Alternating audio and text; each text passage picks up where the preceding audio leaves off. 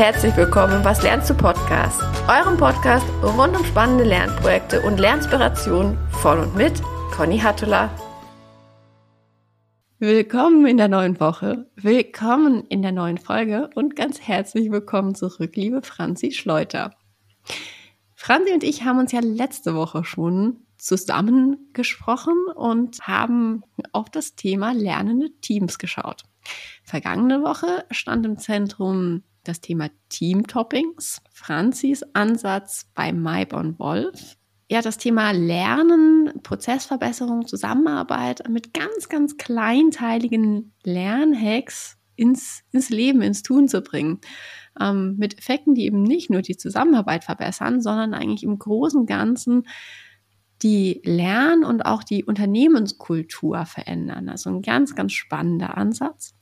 Und jetzt wollen wir heute den Spieß so ein bisschen umdrehen und auf meine Art in Teams zu lernen zu schauen, ähm, das Konzept Team Learning also genauer betrachten. Und ja, das wird für mich jetzt tatsächlich heute auch eine Premiere, weil ich so ein bisschen die Rolle des Interviewers abgebe und äh, mich mit Fragen im Zweifelsfall löchern lasse. Also das heißt, Franzi wird in diesem Gespräch jetzt mehr die Führung übernehmen.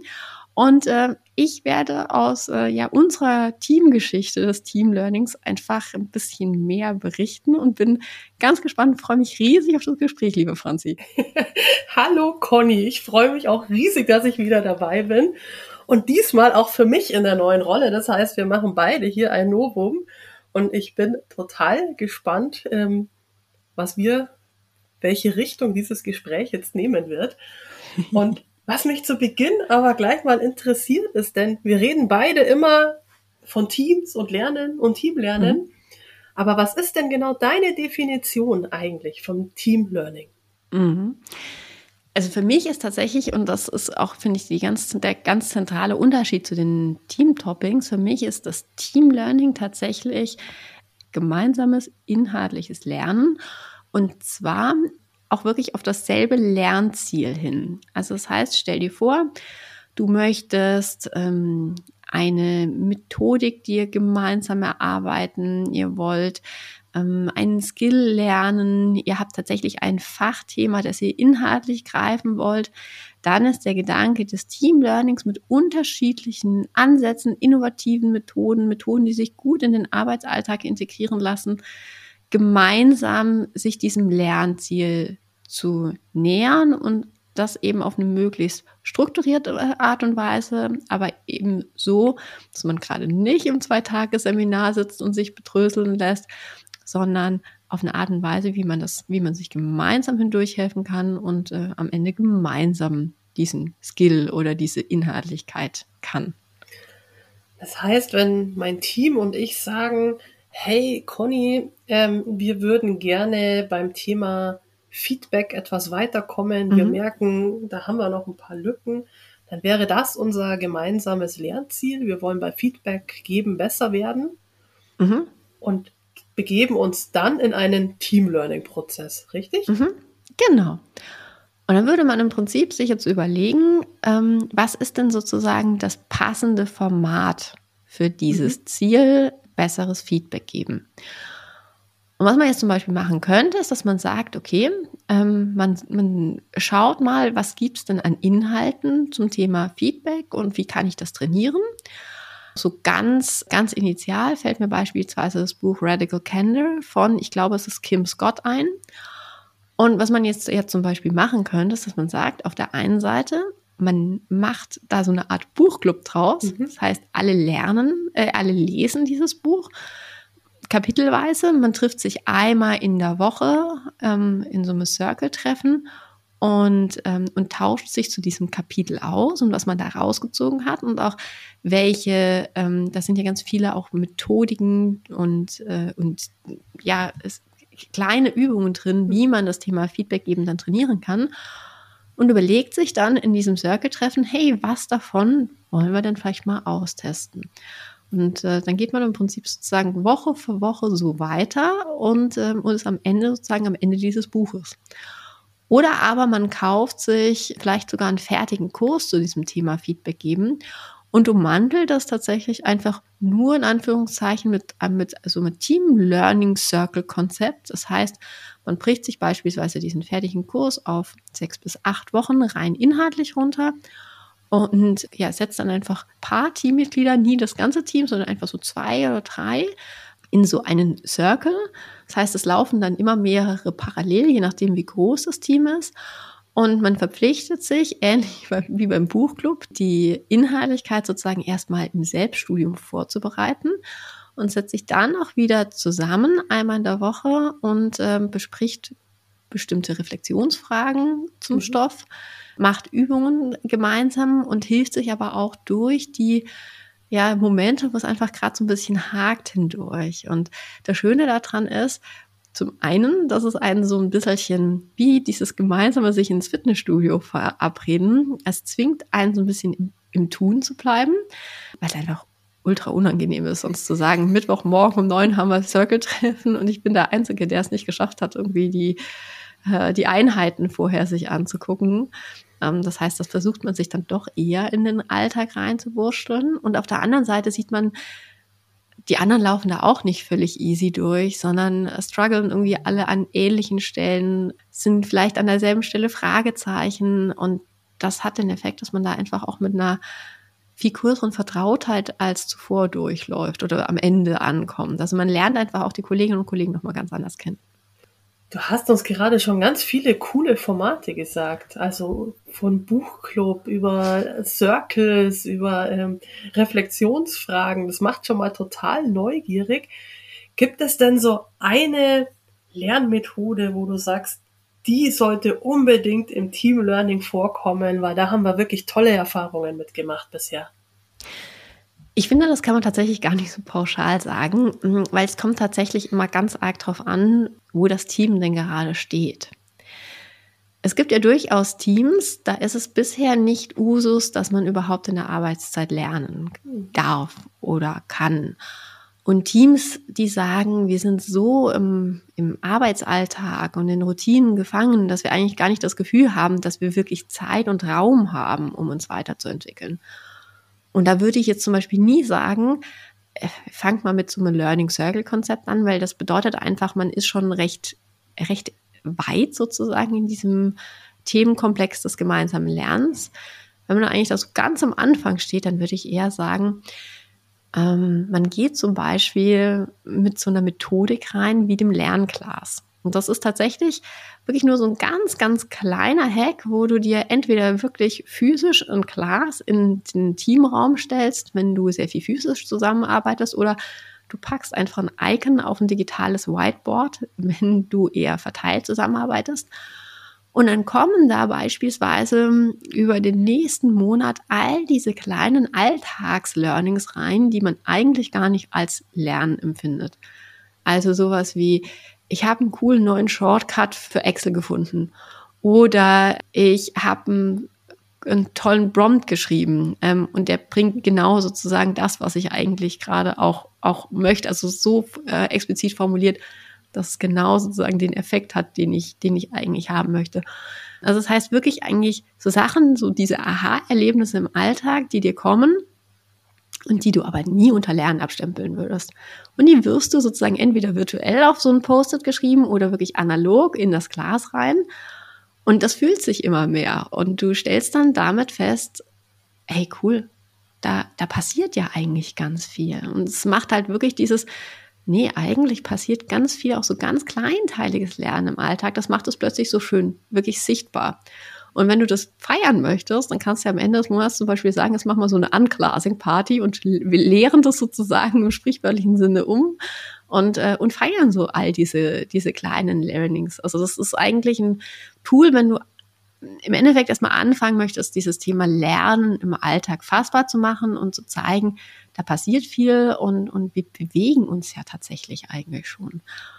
Und wenn du aber tatsächlich schon, schon weiter bist und sagst, na ja, ähm, so dieses Thema irgendwie auch kontinuierliches Lernen, das hat sich schon, das hat sich bei uns schon etabliert, dann kann man tatsächlich in so einen strukturierten Ansatz wie eben dieses Learning Circle Konzept gehen und, ähm, und das als Mantel nutzen für eben entweder bestehenden Content oder aber mit wirklich so ganz individuell zusammengestelltem Content ja, füttern, in Anführungszeichen. Cool. Das hört sich schon für mich so danach an. Man braucht gar nicht viel, um direkt starten zu können als Team. Und das spielt natürlich sofort oder triggert sofort das Thema Kultur in mir. Lernkultur, mhm. Unternehmenskultur.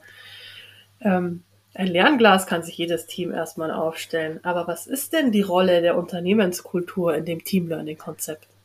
Mhm. Also ich finde eine ganz, ganz wichtige, weil also Kultur ist grundsätzlich ja immer äh, ein ganz, ganz wichtiges Element. Und wenn ich jetzt aber in einer Kultur mich bewege, in der Lernen eigentlich verpönt ist, also im Sinne von, mh, das ist jetzt verschwendete Zeit, ich darf eigentlich auch gar nicht zugeben, dass ich irgendwas noch nicht kann. Ähm, nur beschäftigt sein ist sozusagen wirklich arbeiten. Es muss hart und ganz anstrengend sein, damit die Arbeit sich sozusagen, damit es sich wirklich nach Arbeit anfühlt. Dann wird sozusagen dieses Lernen und sich entwickeln in so einer Kultur eher schwierig. Mhm. Das heißt, auf der einen Seite darf man durchaus übergeordnet die Voraussetzungen schaffen, indem man einerseits sagt, das Lernen im Alltag, das ist völlig selbstverständlich und dafür muss auch der Raum sein. Und der muss aber dann auch vorgelebt werden. Also das heißt, da darf nicht die Führungskraft sagen oder das obere Management, ja klar, völlig normal und es aber selber nicht tun, weil warum sollte es sich dann ein Mitarbeitender trauen? Und auf der anderen Seite fängt man dann eben mit so ganz, ganz kleinen Mini-Formaten an, das überhaupt erstmal fassbar zu machen. Ähm, und ein Thema, was mir da noch so ganz, ganz wichtig ist, dieses geflügelte Wort des selbstbestimmten, selbstverantwortlichen Lernens, das wabbert ja durch den, durch den New Work Kosmos immer wieder, so in unterschiedlichen Wellen hindurch. Und ganz grundsätzlich finde ich das eigentlich richtig und wichtig, dass man sagt, ich bin für mich verantwortlich und ich schaue eigentlich, was, was kann, was sollte ich denn lernen, um ähm, mich entsprechend weiterentwickeln zu können. Ich finde aber, wenn man sozusagen dieses, dieses Konzept oder dieses Wort einmal in die Runde wirft als, als Management und dann sagt, so wunderbar, es ist eigentlich mein Thema erledigt und jetzt lernt mal, dann ist das viel zu kurz gesprungen, weil wie soll ich mich denn als Mitarbeitender zielführend weiterentwickeln, wenn ich beispielsweise überhaupt nicht weiß, wo die Reise des Unternehmens hingehen soll? Also das heißt, ich brauche als, ähm, als Management einfach mal einen klaren Blick darauf, wo soll eigentlich die Reise hingehen, was ist daraus abgeleitet für uns wichtig zu wissen und zu können. Und das muss ich auch transparent machen. Und nur wenn ich das mache, dann kann, dann kann die Belegschaft auch wirklich sagen, okay, dahin soll die Reise gehen, das kann ich schon. Und dann sind sozusagen da die Gaps. Und dann muss aber wiederum einfach der Raum da sein, dass ich mich mit den Themen beschäftigen kann. Und das, finde ich, macht dann halt im Team gemeinsam auf eine ganz andere Art und Weise Spaß, als wenn man sich da einsam hindurchkämpfen müsste. Ein gemeinsames Ziel, das ist, hast du sehr, sehr schön wiedergegeben und ähm, ist natürlich ein großer Teil von Führung, ja, ein mhm. gemeinsames Ziel vorgeben ähm, und auch kommunizieren. Jetzt, wenn ich an Führungskräfte denke, dann kommt mir auch sofort die Frage in den Sinn, wenn ich das als Führungskraft wirklich beleben möchte, das Ganze, woran erkenne ich denn, ob das, dieses Konzept des Team Learnings erfolgreich ist? Also zum einen darin, dass, äh, dass ich beispielsweise wahrscheinlich höhere Zufriedenheitswerte im Team habe. Also ich kann es schlecht messen an äh, x Lern-Nuggets abgearbeitet. Das könnte man zwar als Kennzahl nehmen, ist aber ehrlicherweise eine ziemlich blödsinnige. Das heißt, es ist wie bei ganz vielen solchen Themen eher so, dass ich ähm, über eine Zwischenebene eigentlich sehe, ob dieses Konzept was bringt. Und aus meiner Sicht ist es einmal wirklich dieses Thema der, der Zufriedenheitswelt, die im Team steigen. Die werden ja auch ganz häufig über den ENPS etc. wirklich auch regelmäßig erhoben. Das heißt, daran kann man sehen, dass sich da was tut. Man kann es auch zum Beispiel daran erkennen, wenn man beispielsweise mit OKRs arbeitet. Dass die Zielerreichungsgrade höher werden, weil die Teams A vertrauter zusammenarbeiten und B meistens kreativer werden, Problemlösungen zu finden. Also das heißt, daran kann man es unter, sagen wir mal, sonst gleichen Bedingungen erkennen. Und man kann es auch daran erkennen, wenn man jetzt noch so ein paar mittelbare Größen heranziehen will, dass häufig ähm, Krankenstände weniger werden, dass die Atmosphäre eine andere wird, dass ähm, durch dieses gemeinsame Lernen, gemeinsame Weiterentwickeln ist ja tatsächlich auch etwas, wo man ganz stark, ich würde sagen, sich selbst verletzlich machen muss. Weil das bedeutet, ich gebe zu, ich habe Lernfelder, mir fallen auch Dinge im Zweifelsfall gerade nicht leicht. Und das schafft ja eine ganz große Verbindung, ein ganz großes Vertrauen und äh, zahlt auf dieses große Gesamtkonzept psychologische Sicherheit ganz, ganz stark ein. Und ähm, entsprechend werden eben auch all die Faktoren, die sozusagen da drin stecken, eine größere Transparenz, ähm, eine größere Verbindlichkeit, all das wird sozusagen mittel, mittelbar mitgetriggert. Mhm. Das erinnert mich auch ganz stark an das Buch Speed of Trust, mhm. dass durch Vertrauen eben die, die Geschwindigkeit oft auch erhöht wird in Teams, die Zusammenarbeitsgeschwindigkeit. Gibt es denn so positive Nebeneffekte, die man vielleicht auch mittelbar beobachten kann? Mhm. Ähm, also eigentlich all die, die ich gerade schon so ein bisschen angeteasert habe, so dieses Thema ähm, vertrauensvolle Zusammenarbeit, ähm, Teamatmosphäre, die, die dadurch äh, an, angetriggert wird. Dieses Kreative mit Problemen umzugehen, ähm, ganz andere, äh, ja, einen ganz anderen Willen, sich gegenseitig unterstützen zu wollen. Und ähm, natürlich auch das, ich habe am Ende ein Skill in der Hand. Es ist dann nicht mehr mittelbar, sondern das ist wirklich, äh, das ist sozusagen ein faktischer Wert, ich lerne nicht nur sozusagen der zwischenmenschlichen Effekte zu willen, sondern ich will ja faktisch auch etwas Inhaltliches lernen. Und ähm, das ist natürlich mit eigentlich der wichtigste Faktor, dass ich das am Ende des Tages auch wirklich kann. Mhm. Ich habe jetzt ganz viel verstanden über Methoden, eine Einbettung in die Kultur, die Rolle der Führungskraft. Woran erkenne ich, dass es erfolgreich ist? Conny, du bist ja sehr visionär unterwegs immer. Wie sieht denn deine, deine Zukunftsvision für das Thema Teamlernen aus? Mm, also einmal würde ich mir wünschen, dass in, den, in der Personalentwicklung dieses Konzept tatsächlich Gehör findet. Das ist nämlich tatsächlich nicht einfach nur so ein aus der Wissenschaft abgeleitetes Konzept, sondern es ist tatsächlich eins, ähm, an dem äh, nicht nur wir als Team, äh, aber auch wir als Team viel herumbasteln und testen und das tatsächlich auch selbst anwenden und deswegen die Effekte, die ich gerade beschrieben habe, ich wirklich aus, ähm, aus erster Hand bestätigen kann. Es funktioniert wirklich. Deswegen würde ich mich unglaublich freuen, wenn dieses Konzept einfach in, im Learning und Development ein, ein ja, entsprechendes Gehör findet, weil es aus meiner Sicht einfach auch ein ganz schlanker Ansatz sein kann, Personalentwicklung zu betreiben, ohne ein riesen formalisiertes sozusagen Überbau drüber. Weil wenn du es im Prinzip zu Ende denkst, dann kannst du ja eigentlich mit diesem, in Kombination mit dem Thema des selbstverantwortlichen Lernens, kannst du sagen, die große Leitlinie, die ist vom Unternehmen vorgegeben. Wo soll im Prinzip die Reise hingehen und was abgeleitet daraus brauchen wir eigentlich für uns als Unternehmen und dann in den Teams. Und dann gebe ich aber die Verantwortung dafür, wie sich dieses Thema angeeignet wird, wiederum in die Teams ab.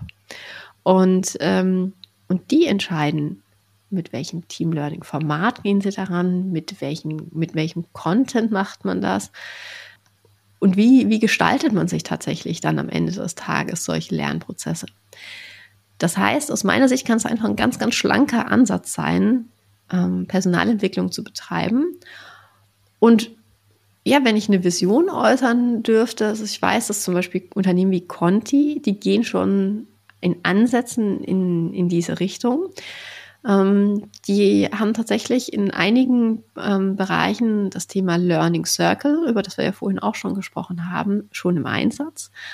Und deren Vision ist zu sagen, ähm, die stellen sozusagen diese Circle-Logik als Mantel um ganz viele bestehende Formate einfach so sukzessive bereit. Das finde ich erstmal einen ganz, ganz wunderbaren Ansatz. Aber so in der Zukunftsvision fände ich es grandios, wenn im Prinzip eigentlich jede Personalabteilung, jeder, jede Personalentwicklungsabteilung eigentlich mindestens einen Team Learning Facilitator hätte, mhm. der sich ja, mit den Voraussetzungen auskennt, der die Rahmenbedingungen schaffen kann, der diesen großen Methodenkasten kennt, mit welchen Formaten kann ich das Thema Team Learning angehen, weil das, was wir jetzt gerade besprochen haben, ist ja nur ein kleiner Ausschnitt. Es gibt ja noch so viel verschiedene Formate mehr. Und die Idee wäre, dass dieser Facilitator dann tatsächlich die Teams beraten kann und sagen kann, ähm, was ist eigentlich das Thema, was wollt ihr lernen und ähnlich wie wir das eingangs mit diesem Beispiel gemacht haben, dass wir gesagt haben, was passt da jetzt als Format dafür und wie kann man das dann am besten gestalten. So, das wäre meine Zukunftsvision, dass der Facilitator eigentlich überall ja, seinen Einsatz findet. Wow, das hört sich nach einer großen Vision an. Personalentwicklung denkt wirklich um, hat Team Learning Facilitator bei sich in Teams sitzen. Ich finde das sehr spannend. Ich finde das jetzt aus der Praxis, auch mit der Praxisbrille auf, sehr charmant, eben weil man sagen kann, die Verantwortung liegt in den Teams. Das ist das, wo sich die ganze Arbeitswelt gerade hindreht. Und eigentlich braucht man nur noch Facilitator, die die Teams dabei unterstützen. Natürlich im Rahmen der Kultur, die im gewissen Grad, zu einem gewissen Grade gegeben sein muss, dass Lernen nicht bestraft oder sanktioniert wird, sondern wirklich gestützt wird und die Menschen sich weiterentwickeln können im Sinne einer organisationalen Strategie natürlich. Conny, wir hatten einen spannenden Ritt in den letzten beiden Folgen. Einmal zum Thema, wie funktioniert, wie können wir das Thema Zusammenarbeit in Teams mit den Teamtoppings verbessern. Jetzt dein Teamlernen-Ansatz mit wirklich, wie lernen Teams inhaltlich. Ich finde, die Dinge passen perfekt zusammen und du hast es zuletzt so schön anmoderiert. Schwestern im Geiste. Ich finde, unsere Themen passen gut zusammen. Ich finde das absolut auch. Also deswegen ähm, können wir auch abmoderieren als Schwestern im Geiste, oder? Das wäre cool. ich habe mich so über dieses Gespräch mit dir gefreut, liebe Franzi. Ähm, vielleicht müssen wir da ein regelmäßiges Format im Podcast draus machen. ich würde mich freuen. Ich löcher dich gerne. Du hast super Ideen. Ich bin wieder super inspiriert. Das freut mich sehr. Vielleicht lasst ihr, liebe Zuhörerinnen und Zuhörer, uns mal ein bisschen Feedback da, ob ihr euch so ein regelmäßiges Format mit Franzi, mir und dem Thema lernende Teams wünschen würdet. Dann denken wir nämlich mal drauf rum, wie wir das umsetzen können. Ähm, wir hoffen, dass wir euch ein bisschen inspirieren konnten mit den Team-Toppings und dem Team-Learning, dass wir euch Denkanstöße mitgegeben haben, wie ihr es vielleicht bei euch in die Teams integrieren könnt und äh, ja, wir freuen uns, wenn euch unser Gespräch oder unsere Gespräche gefallen haben und wünschen euch jetzt erstmal eine wunderschöne Restwoche. Bis bald. Tschüss.